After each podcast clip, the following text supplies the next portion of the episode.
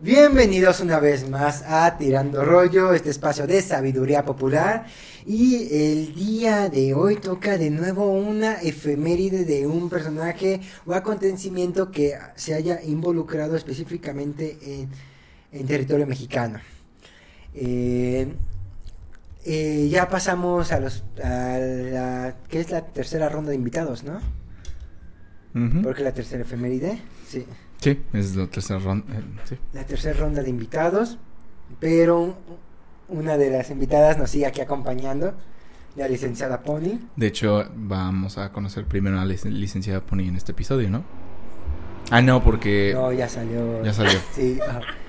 Es que se supone que la próxima semana tocaría la efeméride, porque ahorita estamos a 21 de julio, 22. Ajá, Entonces la próxima semana, que es la última, tocaría la efeméride, pero alguien no sacó el episodio pasado. Pero para darle contexto podríamos sacar el episodio pasado y subir la efeméride después. En agosto. Y tú, eh, ¿qué? ¿Qué? No lo sé, arruinaría nuestro estilo. No, ok, No está lo sé. Bob Esponja, arruinaría nuestro estilo. Ok, tienes un buen punto. Lo Vamos a hablar detrás de cámaras. Eh, bueno, Alex ya se adelantó. En el próximo salgo con, con un ojo morado, Peter con un collarín, Una muleta. en muletas, con... Con una orden, Con un una orden yes. de restricción. Este, bueno, pues ya saben cómo es de jocoso nuestro querido amigo Alex. ¡Achú! Eh, querida Penny, ¿cómo estás? Pues muy bien, este. Aquí divirtiéndome como cada. Como cada semana me divierto aquí con ustedes, compartiendo la mesa y. Sobre todo compartiendo la mesa con el patito, que es el miembro más Con importante, con la Miss Quack. Y pues nada, ¿tú cómo estás, mi querido hijo coso Alex? Hijo coso, entendí así. Pero bueno, estoy bien, estoy muy bien. Este. Creo que la licenciada Pony no sabe la dinámica de las efemérides, pero este. Bastante bien. Qué tristeza, Roy, que no estés aquí con nosotros para disfrutar esta efeméride, porque es como su cosa y hay una mosquita por aquí que nos está molestando hace rato, por eso también lo estoy. Este, los brazos como loco. Ajá, así de la nada en el micrófono. este. ¿Y tú, licenciada Pony, cómo estás? Ah, estoy muy feliz de estar aquí, este, con sus bellas compañías, entonces encantada, alegre, con un poco de calorcito, pero todo cool. Perfecto. Pues mira, querida licenciada Pony, querida Cari, eh, las efemérides consisten en que cada fin de mes, después de, la, de rondas de invitados, de tres rondas de invitados, hacemos una lectura de un personaje histórico famoso eh, que tenga que ver con México. O un evento. o momento en México.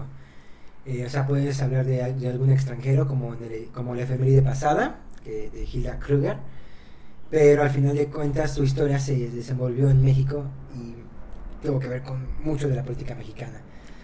Eh, entonces, la dinámica consiste en que se va, se va rolando, cada, cada uno de nosotros, de los comentaristas, nos vamos rolando la tutela de ir narrando eh, e- esta, esta efeméride, ¿no? Ah. Eh, Entonces los demás no conocen de qué se va a hablar, solamente van a escuchar y sobre la marcha escuchamos y opinamos. Y esa es la dinámica. Ok, está, está Sí, interesante. también algo importante es como dicen, algo que dicen mucho es como de, también son personajes que no vienen casi en los libros de historia, ¿no? O sea, Ajá. algo que no te mencionen tanto, como el caso de Hilda Kruger, ¿no? Exactamente. Oh. Entonces, pues, queridos amigos, amigas, querida audiencia, la efeméride de hoy no será presentada el día de hoy porque Es que contar una efeméride es como pelar una naranja. la efeméride de hoy no será transmitida el día de hoy porque nos verán jugar videojuegos. Saquen los gameplays. No vine preparada, pero Ah, ahí va. ¿Listos? ¿Listas? Sí. Estoy esperando, anciano. Uf, Tendrás que esperar más. tendrás que esperar. Sí. La Apenas la voy a persona, la persona de quien vamos a hablar es quizá uno de los personajes históricos más extraños, excéntricos e importantes de la historia de Si México. hablas de ti mismo, te juro que. No es bien ¿verdad? No. Gracias. escuchado lo que...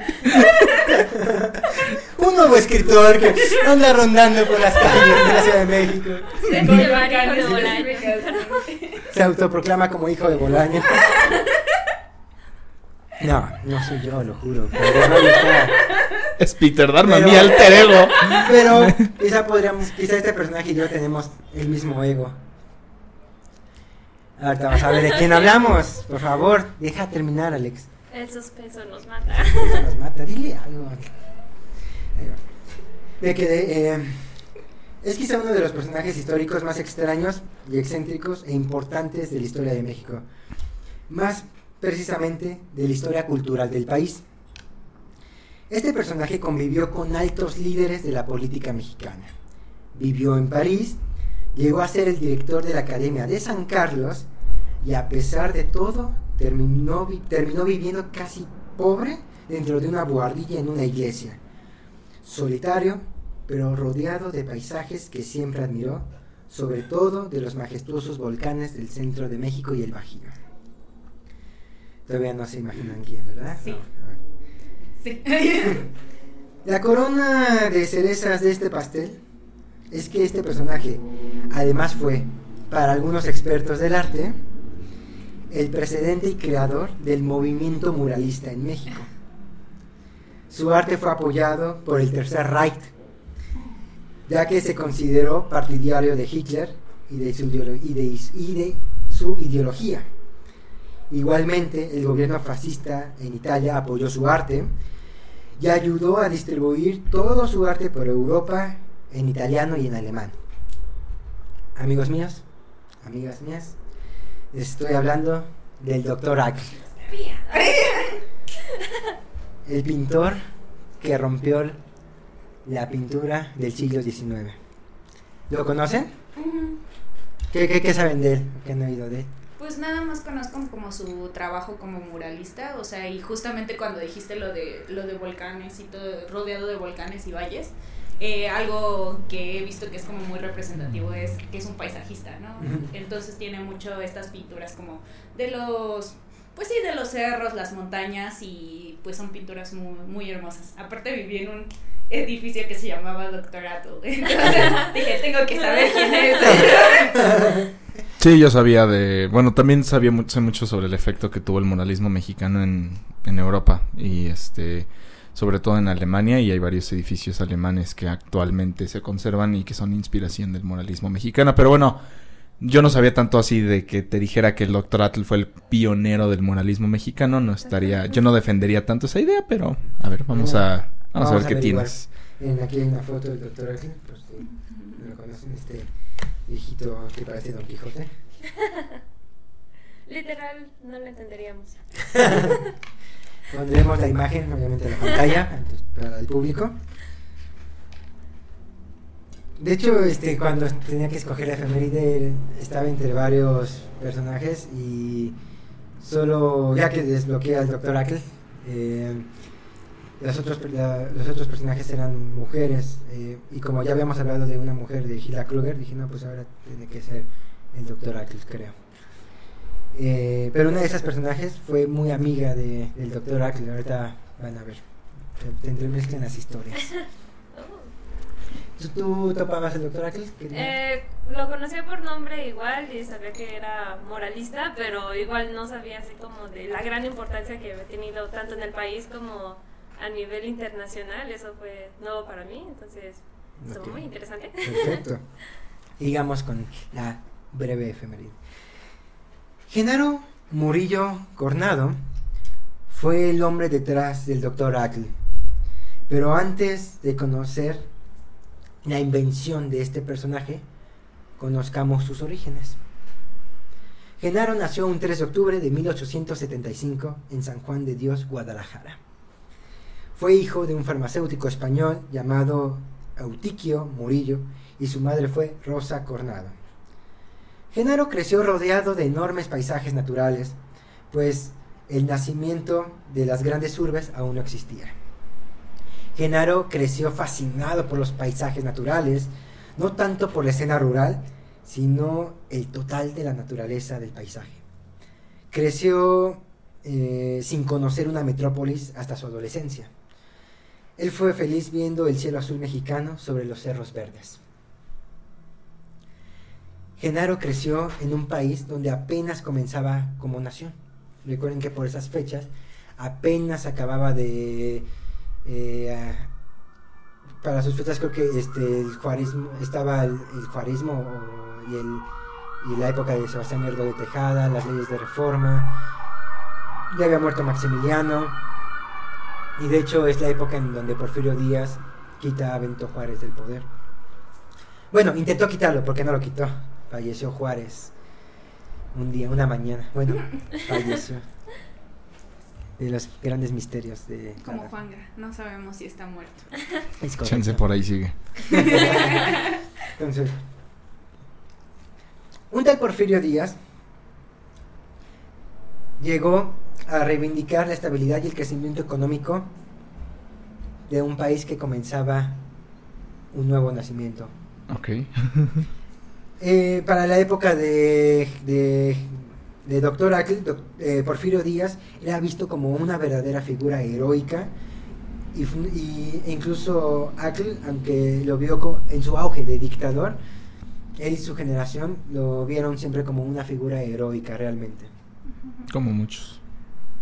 Aprendió a pintar en Guadalajara en el ta- eh, y en el taller de su primer maestro fue Felipe Castro. Tiempo ¿Quién? después viaja a Agu- Aguascalientes para cursar la preparatoria en el Instituto Científico y Literario del Estado. Todo normal, todo nice todavía, está creciendo, está aprendiendo a pintar, etcétera, ¿no? En esta etapa siguió rodeado de paisajes, páramos, cerros y cielos azules. Aún no se motivaba a encontrar un estilo único y crítico. Aún no encuentra tintes políticos en sus creaciones, porque Dr. Ackle es conocido por reivindicar la identidad nacional y criticar el Estado burgués. El Dr. Ackle eh, averiguó en México gran parte del arte popular. A él le fascinaba todo esto del arte popular, es decir, todo lo que hacían los artesanos, todo lo que hacían las personas que no se consideraban grandes artistas, sino esos artesanos que hacían los pequeños detalles del México, de- que, hace, que hacían que una casa fuera mexicana, por ejemplo, ¿no? A él le fascinaba todo eso. También él tenía una gran fascinación por el arte colonial, de la época de la colonia, pero no visto desde el lado hispano, sino desde el contrario, desde el lado de lo que la colonia representaba como propiedad nacional. Entonces, eh, en México ave- averiguó gran parte de este arte popular, pero sobre todo en las iglesias barrocas. Como dato curioso, el doctor Ackle escribió libros sobre las iglesias barrocas junto con el papá de otra personaje muy famosa de México. ¿Se pueden imaginar quién? El papá de una de, una de las pintoras más eh, famosas de México. Guillermo Kahlo. Así es. Escribió libros en compañía del papá de Frida Kahlo, de Guillermo Kahlo. Ambos buscaban reconstruir el pasado de las culturas mesoamericanas y el arte de la época colonial.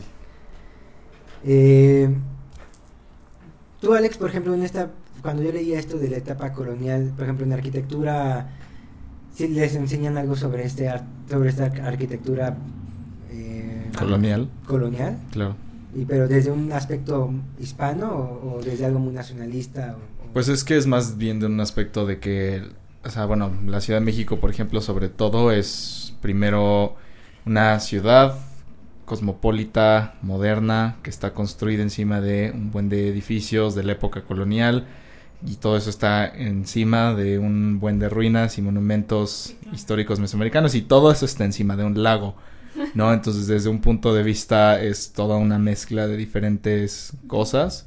Entonces, creo que creo que es más bien desde esa perspectiva que se tiene que ver que es como una serie de capas que están una encima de la de la otra. Entonces, sí, no se puede quitar una de la otra. Se tiene Yo, que ah, bueno, yo pensaba como este aspecto del muralismo. Me acuerdo mucho que cuando entramos a la carrera, por alguna razón empezamos a hablar de muralismo mexicano y pues el que siempre viene también mucho a la mente es Diego, ¿no? O sea, Mm. eh, del muralismo mexicano. Pero algo que me llamó mucho la atención de esto que nos platicaban era que muchos de los muralistas pues obviamente venían como con una academia bastante eurocéntrica, ¿no? Entonces dibujaban mucho como estos cuerpos al estilo griego. Mm, claro, Entonces- muy robustos, muy toscos. Exactamente, y entonces una anécdota que nos, con- nos contó el profesor, profesora, no me acuerdo qué era, eh, era que justamente Diego era como que pintaba mucho eso, ¿no? Así como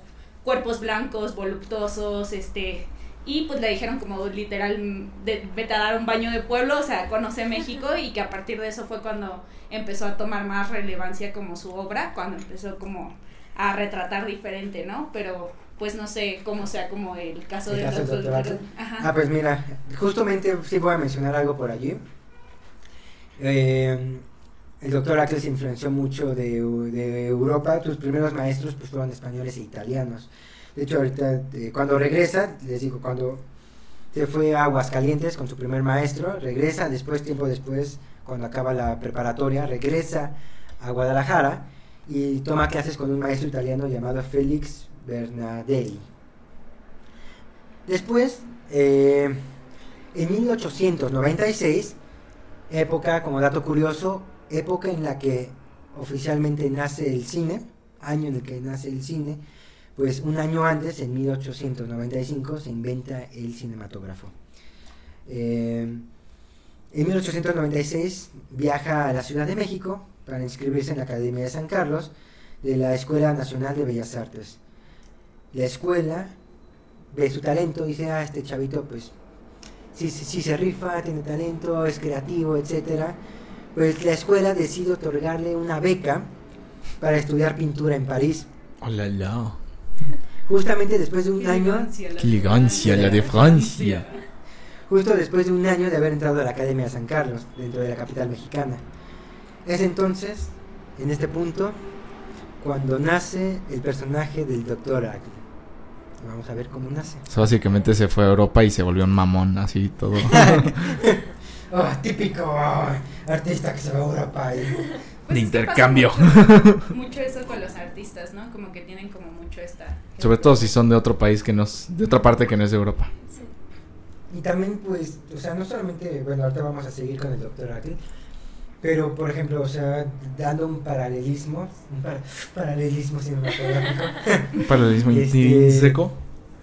Por ejemplo, Julio Cortázar, cuando él, él escribe, cuando él empieza a escribir, escribe un estilo muy onetti, o sea, una literatura incluso un poco muy arraigada al, al- a lo Rubén Darío. Esa literatura del siglo, de principios del siglo XX, Reflexiva. que de cierto modo él ya estaba harto. Y cuando Julio Cortázar llega a París, se encuentra con unos loquitos que se hacen llamar el Eulipo. Las personas del Eulipo, donde creo que uno de los más famosos fue Italo Calvino, que es uno de los escritores más famosos que salió del Eulipo, eh, eran literalmente un, un grupito de chavos que tenían su club de escritura, su taller, era un taller de escritura, no ni creo un movimiento, no era algo de, oh sí, vamos a crear nuestra, nuestra sede, no, o sea, literalmente era un taller de literatura. ¿no? Y ellos lo veían como un juego, porque ellos, los del Ulipo, tenían la influencia de muchas artes, de, física, química, matemáticas. La mayoría estaba muy fascinada con las pinturas de Escher, que es el matemático que, que dibuja cuadros matemáticos muy exactos. Y entonces ellos dicen, ¿por qué no la literatura puede ser igual de matemática, así de bonita y perfecta, y, e igual de ingeniosa y divertida?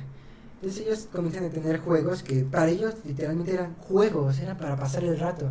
Y hoy en día se ve como algo muy pretencioso, porque ellos decían, se reunían, invitaban a Julio Cortázar, y cuando Julio Cortázar decía, ¿cómo? No vamos a hablar de es- estos escritores, no vamos a, a practicar estos poemas. Y ellos decían, no, vamos a, vamos a hacer esto. A ver, escribamos un cuento que solo tenga la letra A. Entonces, ok, ok, vamos. Y, y hacían su cuento donde todas las no podía haber ni una palabra que tuviese más que la letra A. Eh, Calvino es, el mayor exponente. Tiene un cuento. tiene- bueno, tiene cinco cuentos en un libro, que son las cinco vocales. Y todos los cuentos solamente encuentras esa letra en todo. Y todo el cuento tiene sentido. Y solamente utiliza una vocal. Entonces. Ah. eh, ah. Pere de le mosque. No, le mesque. Mi moto alpina derrapante. Todo lo loquillo, vaya. Entonces, pues los del Ulipo hacían eso y cuando Cortázar regresa a Latinoamérica y viene con estas ideas frescas del Ulipo, Fresas. Yo diría. de- Frescas, y fresas. publica Fresco. fresco el pan rabbit. Fresco el pan a Y publica eh, sus primeros libros, incluyendo Rayuela, con este estilo que nadie había visto, o que la gran mayoría no había visto en Latinoamérica. Dicen, wow, esto me encanta, ¿qué es esto? Y, pues. Exacto. Literatura. Literatura. Practica con nosotros, licenciada. Literatura. Literatura. No lo entendería. No, si no ves los episodios de Tirando Rollo. No es cierto, es cierto. Tal vez tu jefecita sí los Tal vez- entendería. Ya ves, tu mamá ya llega y mamá. Leía como el meme de DiCaprio que está así. "Oh, Sí, ah. Yo creo que sí, yo creo que Y pues bueno, es para dar un, un símil, ¿no? De lo que decíamos. Pero bueno. Era un mamón que se fue a Europa, ¿no? Y regresó todavía más mamón. Después, No, ok. Y se volvió fascista. Pues miren, el nacimiento del Dr. Ackle. Con 22 años, el joven jalisciense parte a Europa. Cabe mencionar algo muy importante.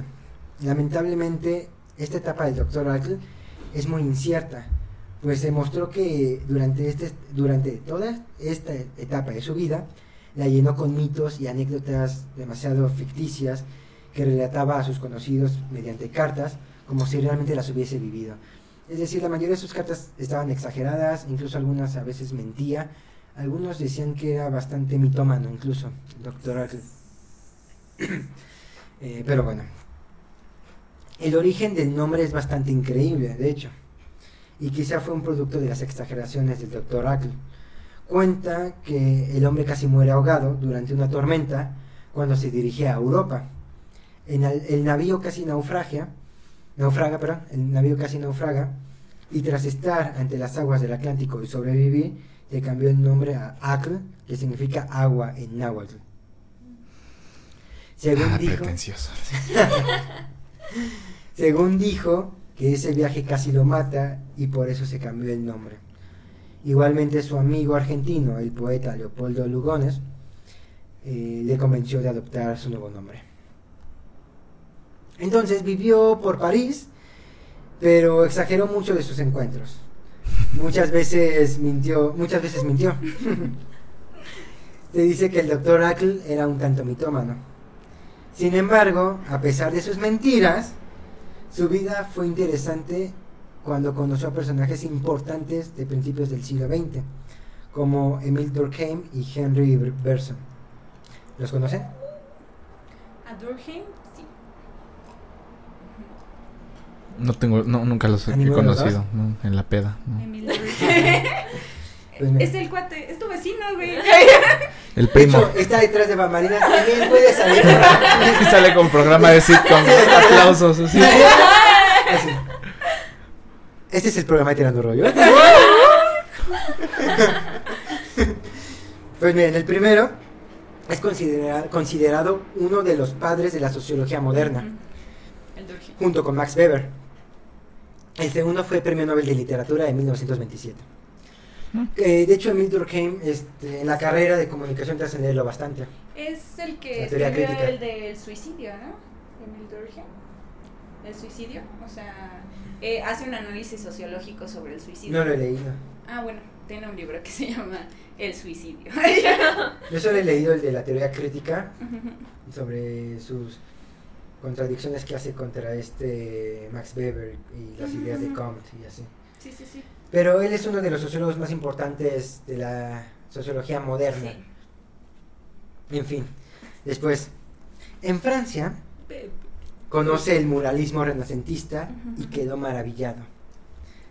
Ahí en Europa empezó a ganar reconocimiento como pintor con un autorretrato en pastel que le dio la medalla de plata en la exposición anual de Salón de París de 1900, que es este.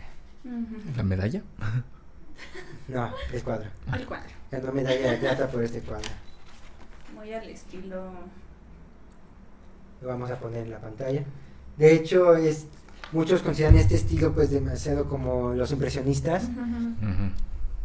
Pues consideran que en esta época también empezaba la fotografía, eh, los retratos, eh, justo Sí, pues ya la pintura era más bien otra. Empezaba a cambiar también. Sí. mm,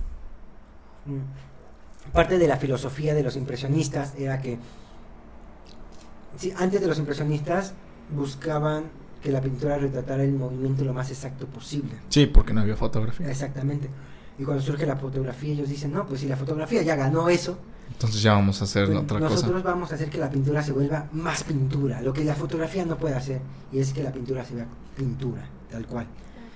Entonces por eso esas, esos trazos gordos, esas líneas tan ya tan que parecen descuidadas pero no están descuidadas de los pintores impresionistas o, o expresionistas como Turner, Ay, Turner. pues empiezan eh, todo esa, ese movimiento ¿no? de, de, de, de pinturas y Doctor Ackle no se queda atrás en estos movimientos. Sí, que de hecho lo bonito de la pintura impresionista es como que querían salirse como de las formas exactas y de los fondos exactos. eh, y por eso usan mucho como este delineado, ¿no? Este, en la de Turner, o sea, literalmente hay- lo que es muy importante en sus pinturas es como el movimiento, pero el movimiento se genera a partir como de pinceladas inexactas. Porque según ellos era también la experiencia de la vida misma. O sea, eh, muchos de estos vanguardistas decían que un pintor debía más que pintar en el exterior y no en talleres. Entonces, ¿y qué hace la diferencia entre, entre pintar en el exterior y en taller? Y en tu taller pues reflexionas, meditas, estás así. Y en la calle no, es al vivo, es, es así, fa, fin, fam. La vida sucede rápido, entonces no tienes tanto tiempo para tardarte porque la vida es así, rápida, inexacta. Y por eso es- gran parte de la filosofía de estos cuadros es, eh, es con base en esto. En fin. Cuando el doctor Ackle regresa a México, por esas fechas consiguió trabajo en la Academia de San Carlos, en los archivos para clasificar, para clasificar y restaurar las colecciones que el colegio adquiría. En esa época empezó a divulgar la voz de un pequeño movimiento llamado muralismo mexicano. Fue una figura clave para el movimiento y sobre todo para que el movimiento tomara fuerza, pues incitaba a algunos alumnos a plasmar sobre los muros las ideas políticas que conoció en Europa. De hecho, en la academia lo conocían también como Ackle el agitador, porque siempre estaba atacando las enseñanzas tradicionales de la academia, las técnicas clásicas e incitaba a los alumnos a romper las reglas de la pintura y de la escuela. Eh, les pedía a los jóvenes alumnos que buscaran la atención en las expresiones artísticas populares de México de comienzos del siglo XX. Doc- Doctor Ackle tuvo dos jóvenes pupilos que le prestaron más atención a sus palabras, consejos y estilo. Estilo. Estos jóvenes Estilo. este, estos jóvenes lo llegaron a llamar como su principal maestro. No sé si los conozcan, un tal José Clemente Orozco y un tal David Alfaro Siqueiros. Sí, claro. Entonces, estos dos artistas este, fueron sus, sus pupilos.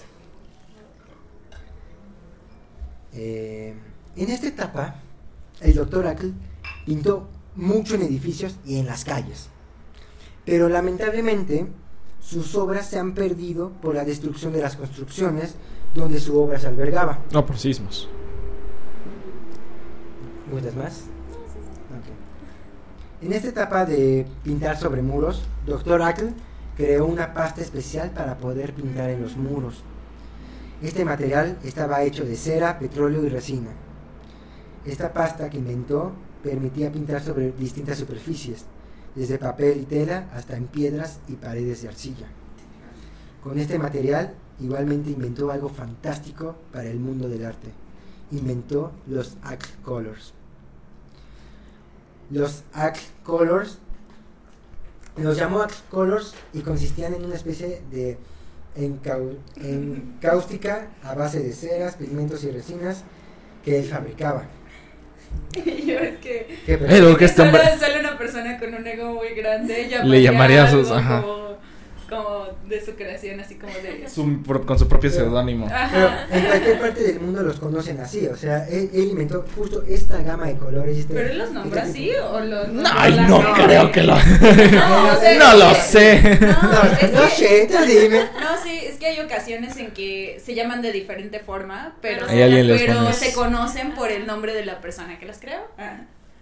Eso sí, no sé, pero yo lo más seguro es que lo sé. Yo digo que él lo agarró y dijo, no, yo también. Considerando el historial que ¿Sabías estamos que- conociendo ahorita. De que era mitómano, sí. sí. Ahora, a pesar de que el resultado visual y técnico es muy diferente al pastel, logró efectos novedosos y con una estabilidad y dureza de secado que lo entusiasmó de sobremanera. Estas son los, bueno, una paleta de colores de los Axe Colors, supuestamente aquí con... Hizo una foto en blanco y negro, ¿no? No entendería. Y aquí viene el número de serie exacto de qué color y qué gama es supuestamente sus Axe Colors. Colores que él inventó. Ya los veo igual de burros.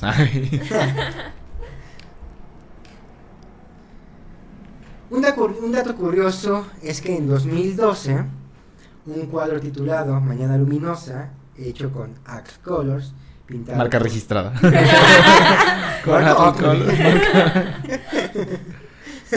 Te van a demandar por mencionarlo más de tres veces en un episodio.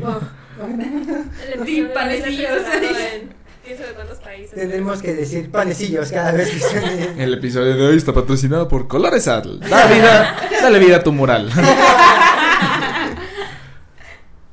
Entonces, este, este cuadro hecho con Axe Colors y pintado por Dr. Axe se subastó en Southby, Nueva York, por 1.65 millones de dólares. El cuadro mejor pagado hasta el momento por una pieza suya. Y este es el cuadro. Oh, sí, claro. ¿Es un NFT? ¿Eso es un cuadro? sí. Wow. Wow.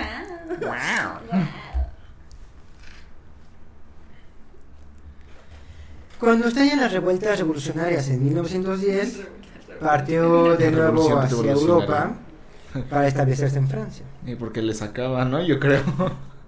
Tal vez, quién sabe. Bueno, no, ahorita vas a ver. Sí se armó los putazos, ¿no? Pues sí. De hecho, eh, en Francia, este, bueno, pero primero, este, En Francia se peleó en un bar, ¿no? no,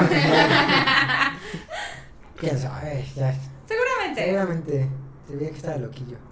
¿Tú qué piensas, licenciada Pony? Probablemente sí, como que. Depende. Depende. depende. Sí, Sí. A ver, tu, tu habilidad este, psicóloga, ¿qué te dice el doctor Aquila hasta ahorita? Yo, yo ya veo por el botón de pánico, ¿no? Red flag. Un poquito, hasta cierto punto. Este, considerando la personalidad de- en la que se convierte todo esto hasta ser ya un personaje consolidado, este, está, está interesante incluso esta parte de que ya podría tirarle al trastorno, la delgada línea entre la historia ficticia y el trastorno tal cual que se mencionaría en el DSM-5, pues está, está un dato interesante. Igual este, ya conocimos un poco como del contexto de cómo se desarrolló, pero también hasta qué punto tuvo las influencias tanto de sus pares como de sus padres e incluso algunos otros familiares Claro. que pudieron reforzar esos comportamientos, esas ideas para que se consolidara el hasta dónde este, llegó a tener todas estas ideas y seguir como ese camino. Por supuesto. Que por cierto hay como hay como un tema muy interesante entre las neurodivergencias y el arte, o sea, de que hay, Mm, ajá, o sea, de que muchos de los artistas, o sea, eh, como que ya analizados desde un, una óptica moderna, muchos dicen como de, ah, pues Van Gogh tenía, no sé, este, eh, eh, este, sí, trastorno límite de la personalidad, ¿no? Entonces como que hay un tema muy interesante ahí entre el arte y las neurodivergencias, pero será para otro capítulo. Este, antes de ir a nuestro primer corte comercial, voy a cerrar con esta idea. El pobre es pobre corpo. El doctor Atul dice que el pobre es pobre porque quiere. Qué agradable eso. Que si no, es pueden cierto, comprar no los es colores, pues es... No puedes comprar los colores del doctor Axel. Eso, sí, sí, sí, sí, sí, sí sucede. Entonces, bueno, este, llega a Francia, se establece un rato en Francia. Conoce las ideas comunistas y esta nueva ideología política. En París funda un, periódico, un periódico llamado L'Action du Art, montó exposiciones en Alemania e Italia y reunió varios talentos artísticos del mundo. Y lo que sigue lo vamos a ver después de este primer y breve corte de anuncios. Volvemos.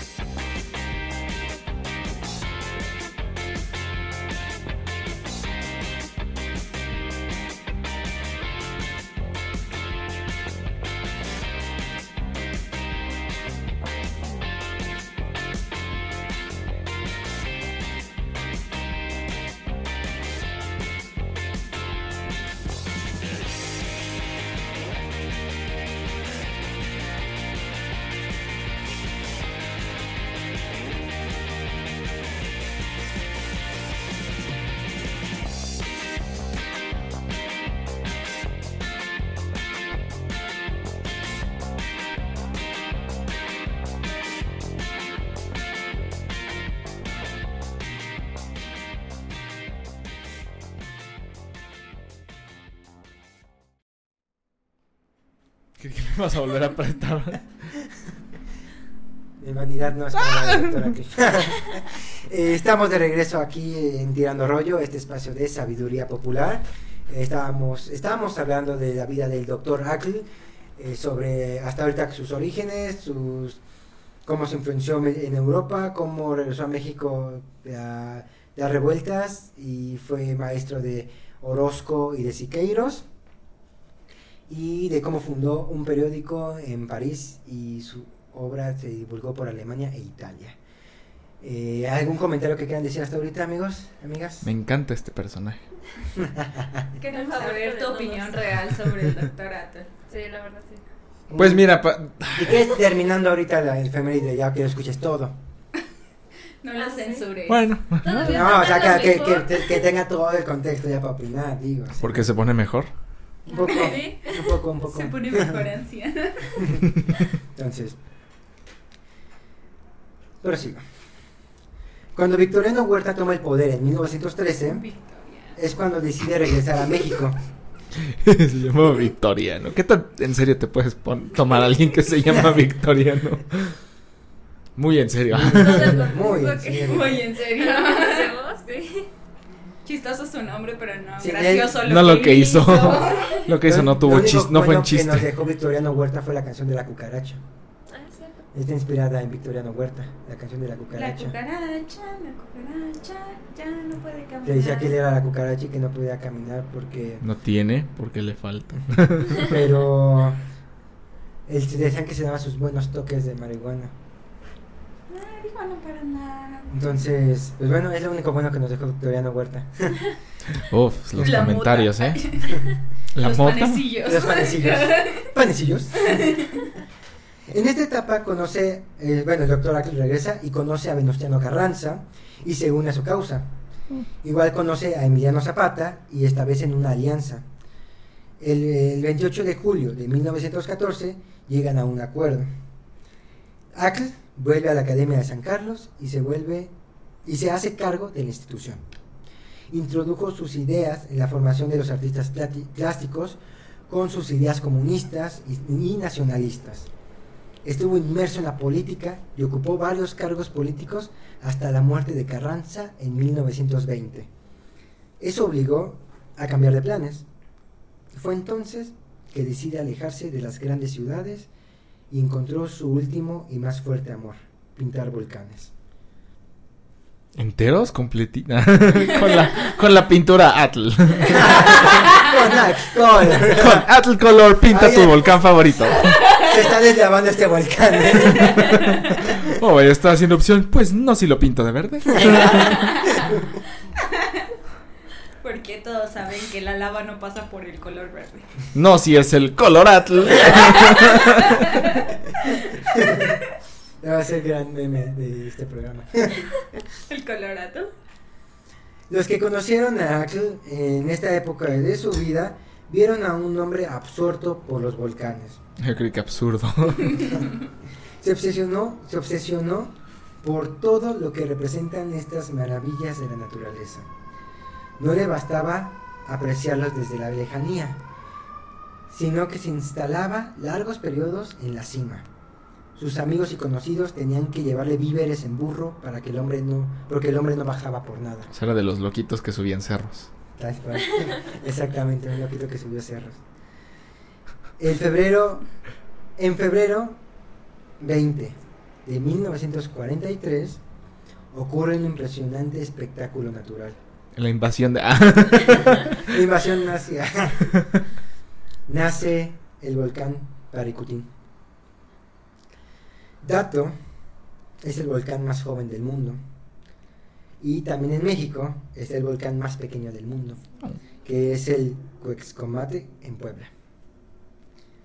Este fenómeno natural marcó historia en México y por supuesto que el doctor Axel iba a estar presente. Para esto, el doctor Axel se muda a Michoacán para admirar el impresionante nacimiento del volcán. Documentó el nacimiento con una serie de dibujos y apuntes que en 1950 se expusieron en Bellas Artes. payaso, ¿por qué no se llevó una cámara más bien? Doctora Tula estaba ¿Por qué en su cerro así. ¿Cómo que nació un volcán? oh, Dios mío, yo aquí perdiéndome. Perdiendo el tiempo. O sea, pides que tome una foto y no usar los, eh, los colores Axel. ¿Estás, ¿Estás loco? ¿Cómo que colores Atul no está ahí? ¿Cómo que no está ahí? Necesito pintar ese volcán. Escu- Siento que hay un volcán que no está siendo pintado. A las 3 de la mañana se ¿Quién para. pinta un volcán a las 3 de la mañana?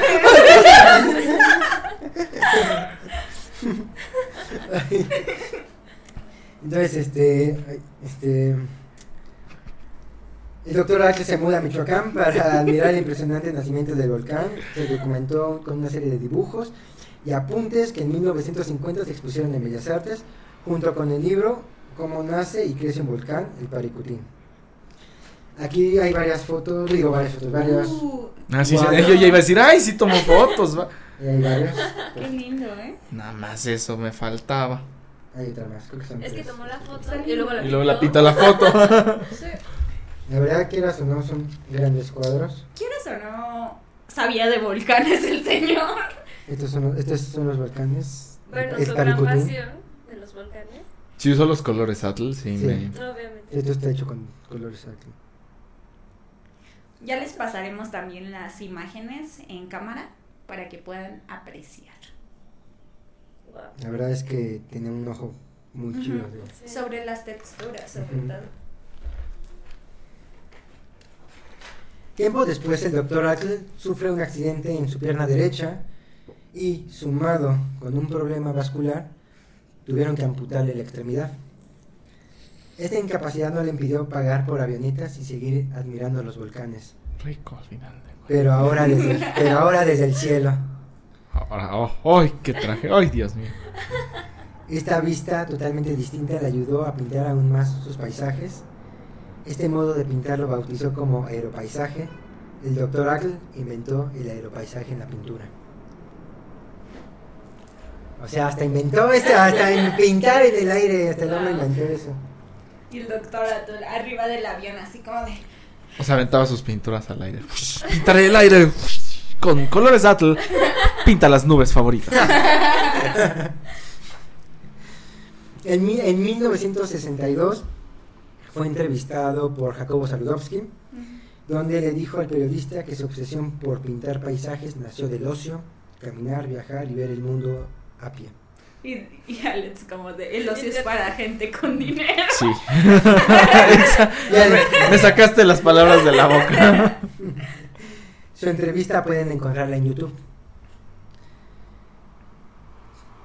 Tú estás muy Fascinado. No, estoy. No, o sea, tu cara no es de fascinación. Continúa. Ah, ah, Ahorita nos explicas Hay por qué, por qué te causa controversia el doctor Aclarta, lo vemos. Este, Detrás de cámaras. también este, eh, en, en estas últimas épocas el doctor Ackle convivió, bueno, él tuvo una amistad muy chida con otra gran, gran personaje de la historia de México, esta Carmen Mondragón, también conocida como. Ulin... ay, bueno, Ulin Kaolin, Kaolin, algo así. Es un nombre náhuatl que le puso el doctor Ackle, de hecho. Carmen Mondragón fue una, una niña, la neta burguesa porfiriana, creció en la burguesía porfiriana, pero ella siempre estuvo en contra y siempre hizo todo lo posible para retratar y humillar a la clase alta porfiriana. Esta mujer fue una de las pioneras en el arte moderno en México. Ella trajo muchísimas cosas a México, incluyendo, dicen que ayudó a, que la llegada del, cinematógrafo y cosas así. Y Carmen Mondragón. De hecho, casi todos los autorretratos de Carmen Mondragón fueron pintados por el doctor Atle. Mm. Entonces, pues bueno, este, tantos años estando en contacto con los gases de los volcanes y aspirando ceniza y vapores tóxicos, Sí, suena chistoso. que Después de estar tanto tiempo drogado por los volcanes. Y por los efectos secundarios de los colores Atl. De los colores. No, es que los que son de arquitectura también saben que hay un tipo de plumones que se llaman Charpak. Y también tienen un olor muy peculiar. Y ya se, pro- se confirmó que pues sí causa cáncer el estar prolongadamente expuesto a esos col- a ese- al olor de ese químico de esos plumones. Hasta ahorita cerramos la ventana. Y este.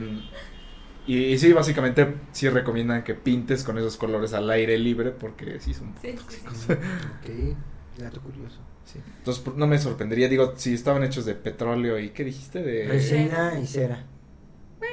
este Y hierbas de olor. hierbas. y hierbas y polvos Y mágicos. sal.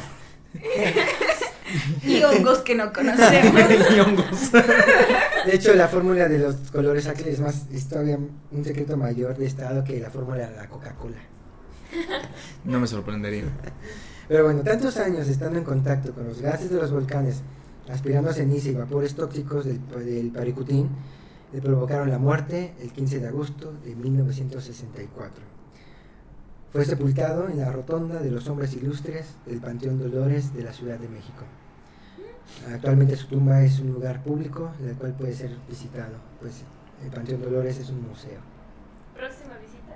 Próxima visita, recomendación. Recomendación. Va en un panteón. Antes de finalizar, contaré... Vayan a un panteón a las 3 de la Ah, mañana. y pinten un volcán. Con colores azul. Antes de finalizar contaré quizá el lado más oscuro que tuvo el Dr. Ackle, que cuando cumplió 64 años eh, estalla la Segunda Guerra Mundial. En esta época recibió apoyo económico de Arthur Dietrich, jefe de Mm. prensa de la Embajada Alemana en México. Con esto inició la publicación de la obra de Ackle en Alemania e Italia, mientras el pintor se deshacía en elogios hacia el Tercer Reich. Su antisemitismo llegó a tal grado que escribió un libro llamado Los judíos sobre América y alertaba del peligro, del peligro ligero que, a su parecer, representaban en el país. También reconoció su identificación con el nazismo y con, y con Adolfo Hitler. Uy, qué fuerte. ok. Bueno, ahora sí dinos, Alex. Y con esto finalizamos la efeméride de esta figura tan controversial que fue el doctor Ackle. Pero cuéntanos, Alex, ¿cuál es tu...? No, creo que lo resumiste muy bien, o sea, de la gente con dinero tiene muy bueno, ti- muy buenas cosas muy buenas cuando están en el en el ocio. Este no sé, pues varias cosas, este Hay muchas cosas. hay muchas cosas. Uy. Eh, yo creo que, o sea, uf, no sé si decirlo el pionero del moralismo mexicano, porque yo lo considero más así que a sus alumnos Siqueiros y este Orozco. Entonces, am, pero digo, tuvo muy buen, mucha influencia también en, en Europa, porque en Europa existe muy, mucha influencia del moralismo mexicano y hay un edificio que a mí me gusta mucho que existe hasta la actualidad en Berlín, que es el de la, la casa de los este, maestros o la en Berlín y que es justamente este del moralismo mexicano, si quieres pasarlas, son varias imágenes. Y este y ese se conserva hasta la actualidad y es un ejemplo de la influencia que tuvo el moralismo mexicano en, en Alemania hasta la hasta la actualidad. Y eh, pues Pues en este casi todas partes del mundo. O sea, por ejemplo, Ya ves el centro Rockefeller en Nueva York, pues Sí, por eso, ajá. Justo iba a decir después Diego Rivera, pues Orozco, Siqueiros, como que yo los vería más, así como más influyentes en el muralismo. Digo, no soy experto, este, pero... Pues en el muralismo comercial, ¿no? Porque yo me acuerdo, yo me acuerdo una vez que fui justo a la... Nueva ah, York. ah. Nueva York, no, a San, a a la San- Rosa. no, a San Ildefonso, que para quien no conozcan San Ildefonso es un museo en el centro histórico y que fue la prepa 1, eh, su- cuando donde, donde fue el, el famoso bazucazo Ujú. Sí. del De la 68. pre- sí. Eh, pues bueno, todo, bueno, todo, casi todo, pero gran parte de San Ildefonso está pintado por, fue pintado por los tres grandes muralistas, Orozco, Siqueiros y Diego Rivera. O sea, hay murales de los tres. Eh, pero un día, cuando yo fui por primera vez a San Ildefonso y conocí los murales, me acuerdo que había un hombre muy buena onda, que se parecía al doctor Aquila. Porque estaba bien barbón, así, bien barbón, bien barbón con sombrero. Y él daba recorridos. Y me acuerdo que fui con una exnovia, eran vacaciones. Como eran vacaciones, Lo fuimos. que no sabes era que era el doctorado. Tal vez, no lo dudaría. Ya vivió más de 100 años, entonces, eh, entonces fui con una exnovia a ver lo- los murales y como eran vacaciones de prepa, o sea, de que solo los de la UNAM tienen vacaciones, pero la gente normal también tiene ajá, vacaciones. sí. pues neta, no- Qué buenos tiempos. Sí. Neta, nos tocó el museo para nosotros solos. Y, y el hombre nos dijo, literalmente se acercó y dijo, no, pues yo trabajo aquí y yo doy recorridos, pero como no hay nadie, les doy el recorrido gratis. Neta, como, y nosotros, ah, ah, muy chido. Eh, a lo que voy con esto es de que él comentó algo que a mí se me quedó muy grabado y es que hay un cuarto muralista muy chido de, tu- del, del muralismo mexicano que es Tamayo, Rufino Sí, Tamayo. claro. Ajá. Eh, y él dice que su Así favorito. le llamé a uno de mis perros por él. ¿En serio? ¿Tamayo? Rufino. Ah. Rufino. Entonces, él dice que él admiraba más a Rufino más que a Orozco, que a Siqueiros y que a Rivera, porque ellos tres al final perdieron sus ideales y se perdieron mucho en, en venderse, los Sí, tres. claro. Y Tamayo siempre siguió su convicción de simplemente ser artista y pintar realmente lo que lo que quería, ¿no? Incluso podemos, creo que es en Bellas Artes, en el tercer nivel, donde hay un mural de, de Tamayo, igual este sí se nota una diferencia abismal entre lo que plasman estos tres grandes muralistas versus Tamayo, ¿no? La verdad es mi favorito es Siqueiros, o sea, será muy comercial y lo que quieras, pero Sí, a mí también me gusta mi mucho favorito es Siqueiros, Siqueiros. o sea, no me gusta Diego Rivera, Orozco. no, Orozco pues X, pero Siqueiros es mi favorito, o sea, creo que la como los bloques de color, o sea, como todas estas figuras eh, y bloques de color me gusta mucho, o sea, y la verdad es que Rufino Tamayo no me gusta, para ser sincero. Sí. Sí, y es que es que yo no lo diría comercial porque o sea, bueno, como no sé cómo definirías tú el hecho de que sean comerciales estos muralistas, sino al final de cuentas yo diría más es malo, o sea, cierto influyentes. Digo, toda la Ciudad de México está casi tapizada de estos, este, entonces realmente ya es identidad de, de, de la Ciudad de México mu- estos muralistas y de Doctor Atul, pues que se conoce, o sea, no porque no sea comercial ni eso, sino pero qué tan influyente y qué tan se- tanto se sabe de lo que hay de Doctor Atul. Yo hablo en términos de, digo, porque soy urbanista. Es que se Soy- perdieron. Recuerda que mencioné Sí. que gran parte de su obra se perdió porque los edificios donde estaban sus murales fueron de- derrumbados. Mm. ¿Sabes dónde hay un doctor Atul vivo todavía? Por Chimalistac, por la Gandhi que está sobre Miguel Ángel. Ah, ok, ya. Por ahí hay un doctor Atul. Sí. Doctor Atul también me gusta mucho, pero de los cuatro, de los cuatro fantásticos, literal sería Siqueiros mi favorito, la verdad. Y que casi mata a Leon Trotsky. Violet. Pero bueno, entonces, termina tu opinión. Este, pues es que sí, creo que hay, digo, lejos de que se perdieron, existe mucho también sobre el legado y sobre el crédito que se le puede dar, porque también existen arquitectos como Mario Pani, que también muchas de sus obras se perdieron después del 85. De hecho, en arquitectura le, dicen- le decíamos el Mario Derrumbes Locos Pani. Este, y pues también había varios edificios que tienen murales muy bonitos que se que se perdieron, pero siguen estando como en la memoria de mucha gente decir, ah, es que aquí antes había tal cosa de Mario Pani, tal cosa de Mario Pani. Eh, el, el- el hotel del Prado no era de Mario Pani. no me acuerdo. Este, entonces, mm, pues está interesante. Digo, creo que fue, sí, como que él fundó la, puso la semilla y sí fue tarea de varios más de, de, hacer que se desarrollara de una manera muchísimo más eh, exponente en otros, en unos casos que, que en otros. Este, estoy viendo nada más cómo intenta sacar la bolita de tapioca y me da mucha risa. Que se te cayó. bueno, este. Pero bueno, después de eso ya pasaría un poco a las recomendaciones para platicar más adelante de lo que opino. Entonces, Ok. ustedes continúen. ¿Qué más? ¿Qué, qué, qué- qué- qué es de la.? Yo quiero saber qué opina la psicóloga. Pony de- Sí. No estás obligada, pero Ah, sí, pero sí lo estás. Ok. pues es, es muy interesante, la verdad. O sea, conocer la trayectoria, este, todo lo que hizo a lo largo de su vida, hasta qué punto ahorita es reconocido, pero también la personalidad de esta, este, de lo que fue él es, ay, no sé, es que literal tengo así como que un esbozo de las características que podría tener. O sea, podríamos incluso catalogarlo hasta cierto punto con tintes narcisistas. Este, podemos también catalogarlo. Es que ahí sí no sé. O melomano. Digo, mega, megalómano. más bien. Un poco, sí, este, pero incluso igual no tenemos como toda la información necesaria Claro. para saber este hasta qué punto me da o sea, a mí ciertas vibras de eh, creo que puedo notar hasta cierto punto ansiedad eh, reflejada un, un o sea sí ya sé suena bien raro no pero un tanto en las imágenes que vimos eh, no tanto por eh, los colores Adler ni nada de eso pero sí este No tengo nada en contra de los no, colores. no.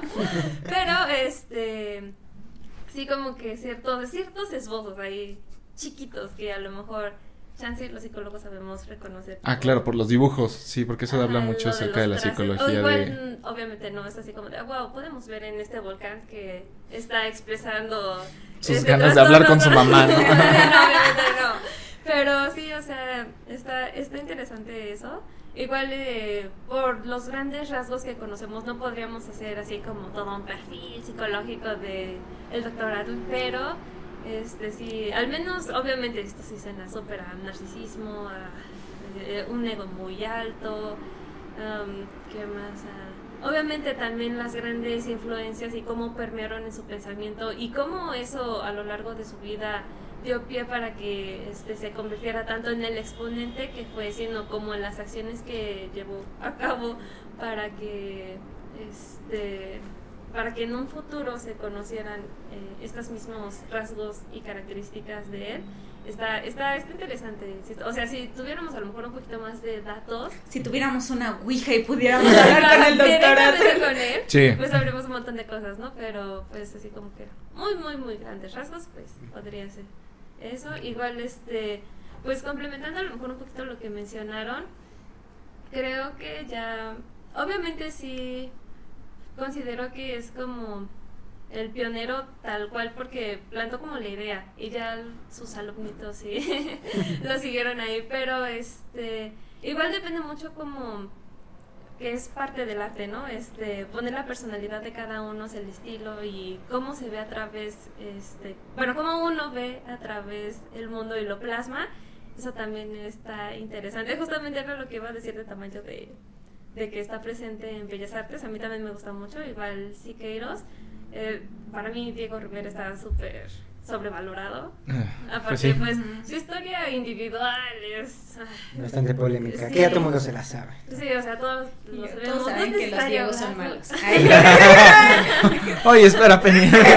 Eso ya es un poco per- personal. Pero sí, no, o sea, al final de cuentas fue como de algo muy característico. Ya, ahora ya sabemos que Doctor Atlee y sus volcanes es a lo mejor este equivalente como Dalí, los rinocerontes o cosas por Mm. el estilo. Entonces, Ah, qué interesante, sí. Qué buena. Qué buen este símil. entonces sí, pues. Eh, yo pensaba mucho como en esto que decía de la semilla y tiene mucho sentido porque ver un doctorado, tú piensas que es una pintura así chiquita, pero son madres gigantes, o sea, son, son Sí, lienzos son grandes, o sea, la verdad ver un doctorado en vivo es como ver una cosa gigante que dices, Sí. o sea, esto perfectamente podría estar plasmado en, En un en una pared, en un muro, o sea, y entiendes un poco cómo ahí está la semilla, ¿no? De decir, estoy generando una perspectiva, pero que quiero algo que se vea grande, ¿no? Porque el volcán es algo grande en sí mismo, ¿no? Pero pues independientemente de eso, me, me gustó mucho como que habláramos de esto porque justo tenía como este precedente como de, ah, las pinturas del doctorato, son Claro. muy bonitas, son muy estéticamente bonitas para mí, pero como tener todo este contexto de del Tercer Reich y todo eso, dices como de, güey, o sea, obvio, o sea, mucha gente llega como a las grandes salas de arte a través de los caminos que dices no son los más éticos. Éticos. Sí. Sí, Ah, pues es que sí, fue una semilla. Al final de cuentas fue una semilla que se esparció por muchas partes que uno diría, ah, Italia, Alemania, que hoy en día existen y dices, uff, este, pues qué bonito, ¿no? Pero dices, ¿cómo llegaron ahí? y ya te pones... Como de, no mejor no lo cheques, no cheques ese dato. qué tan importante es que se sepa eso, ¿no? O sea, Sí. que dices, ok, esto está bien bonito y bien padre, pero por eso, por ejemplo, ajá, de que por es como hoy en día decir por qué está tan frondoso algunos bosques de México, pues porque iban a enterrar a varios prisioneros políticos del 68, ¿no? Claro. Este, entonces, sí, digo, es, es, es algo bonito que llegó, que salió de algo un poco horri- horrible, ¿no? Ajá. Un poquito. Nada más poquito. pues igualmente yo tuve el placer de ver un Dr. Ackle en vivo en una exposición única que hicieron el en Palacio de los Deportes. No sé por qué me lo imaginé cantando. Doctor Atle en vivo. Beats El by Doctor musical. Atle. Doctor Ackle, Volcán, es el musical. Ha nacido un volcán. Un volcán muy pequeño. Colores Justo.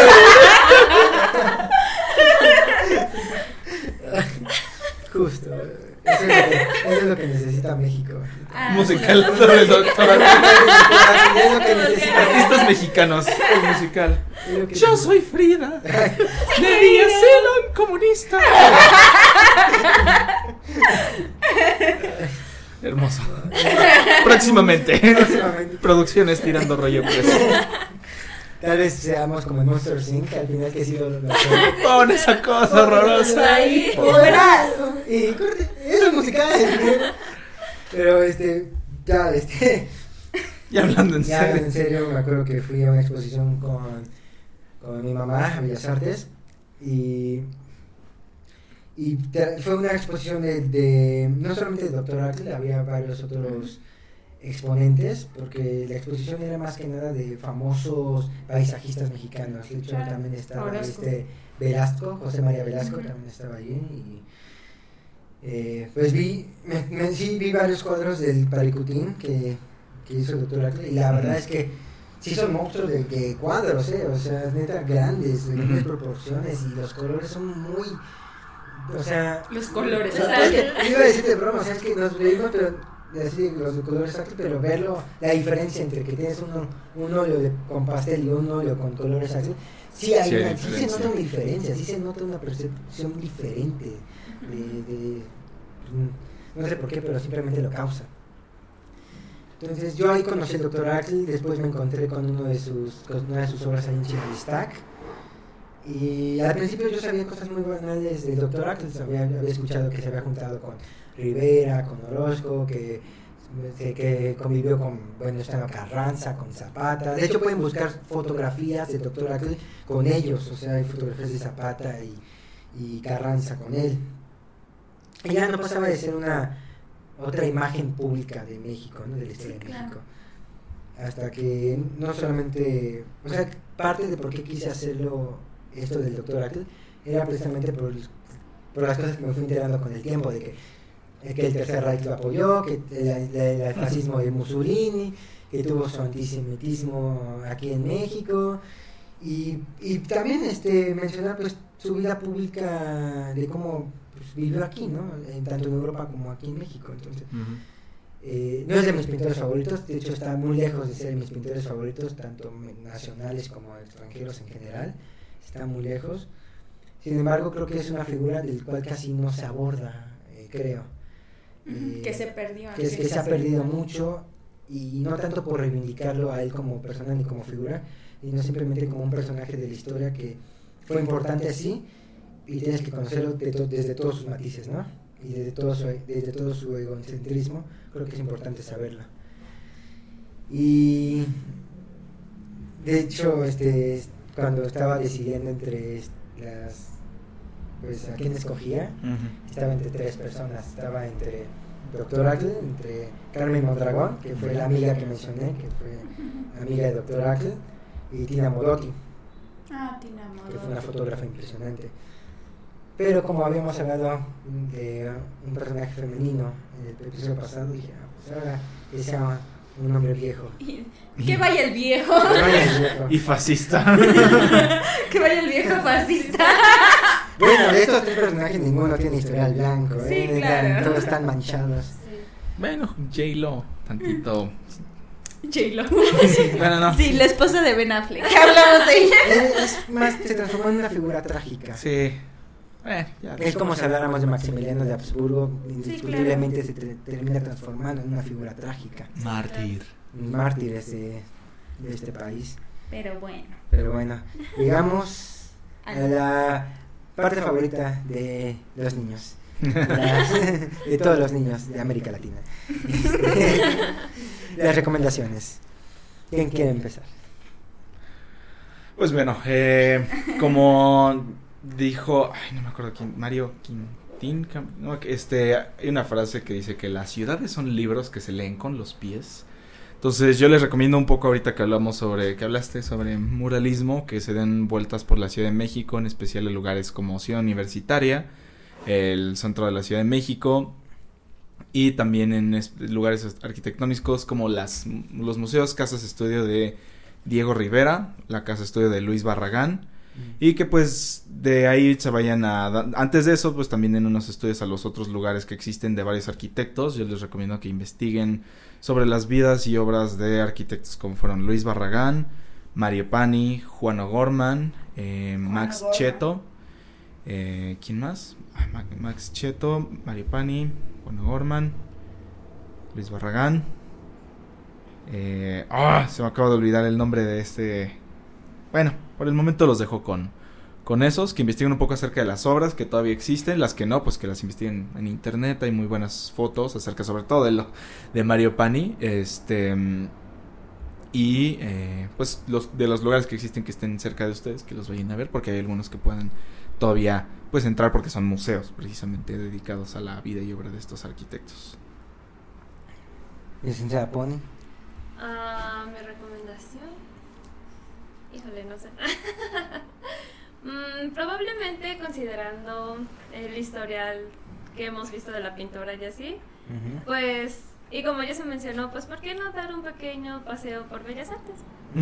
Para hacer un recorrido de este, estos grandes exponentes que hablamos, Tamayo, Siqueiros y todos ellos.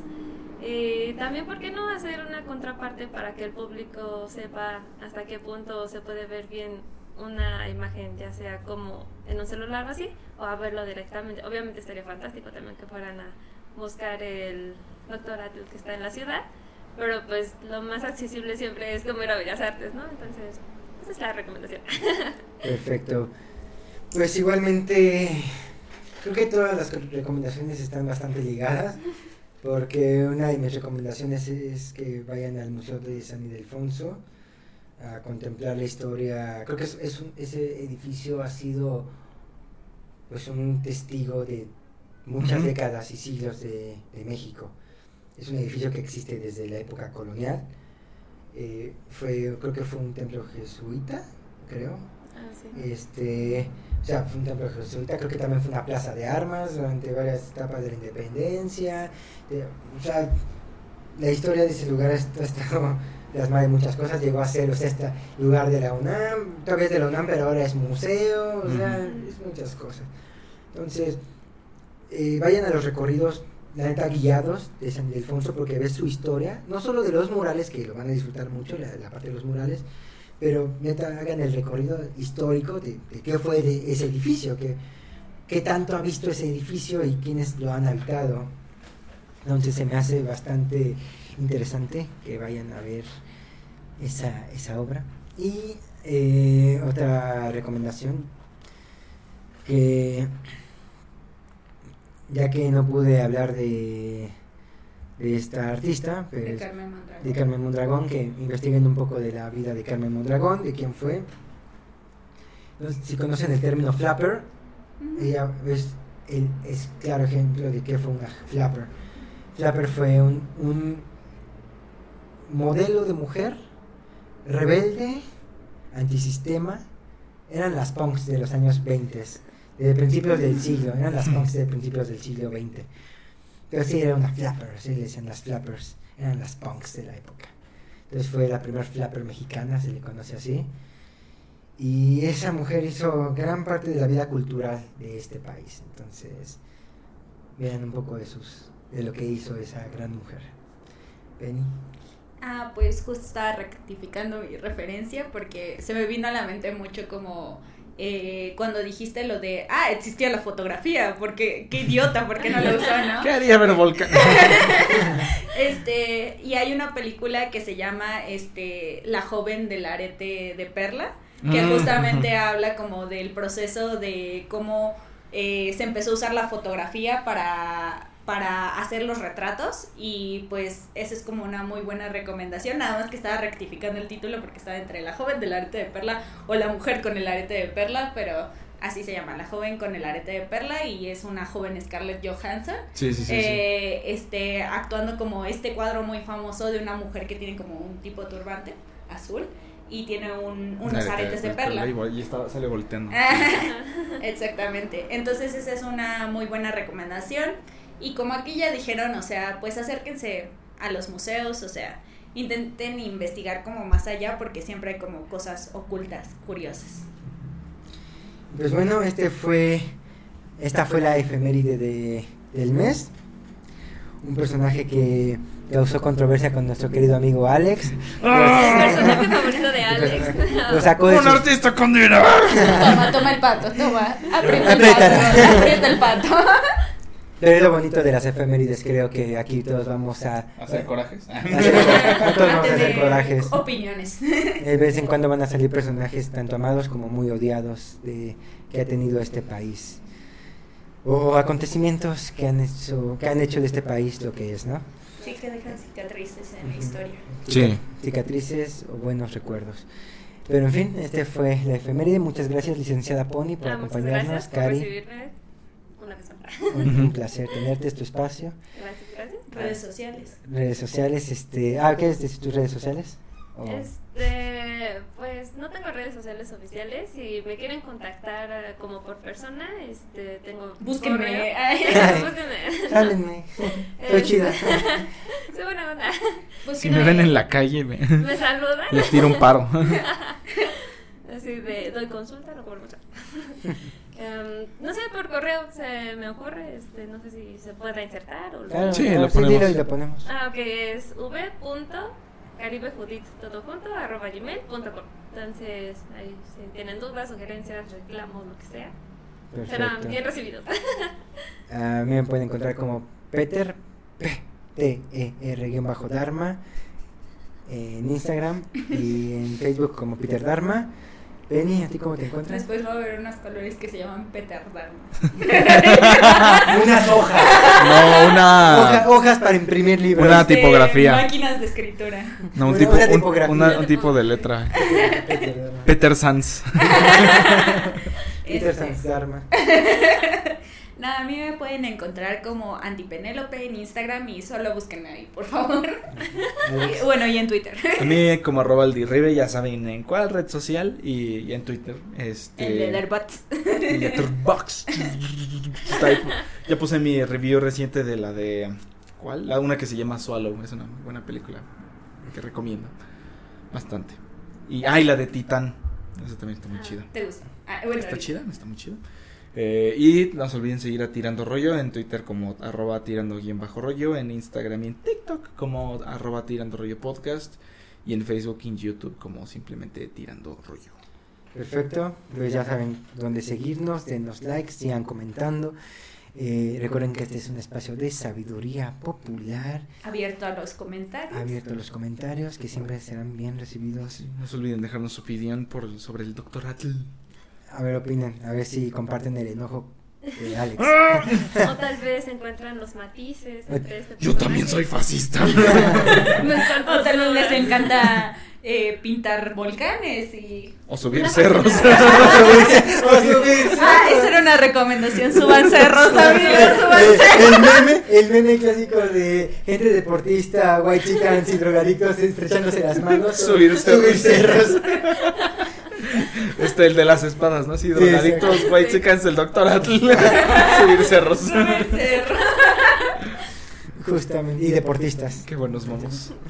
Entonces, pues bueno, queridos amigos, amigas, amigues, fue un gran placer compartir este espacio con ustedes. Eh, nos vemos en la próxima. Hasta pronto.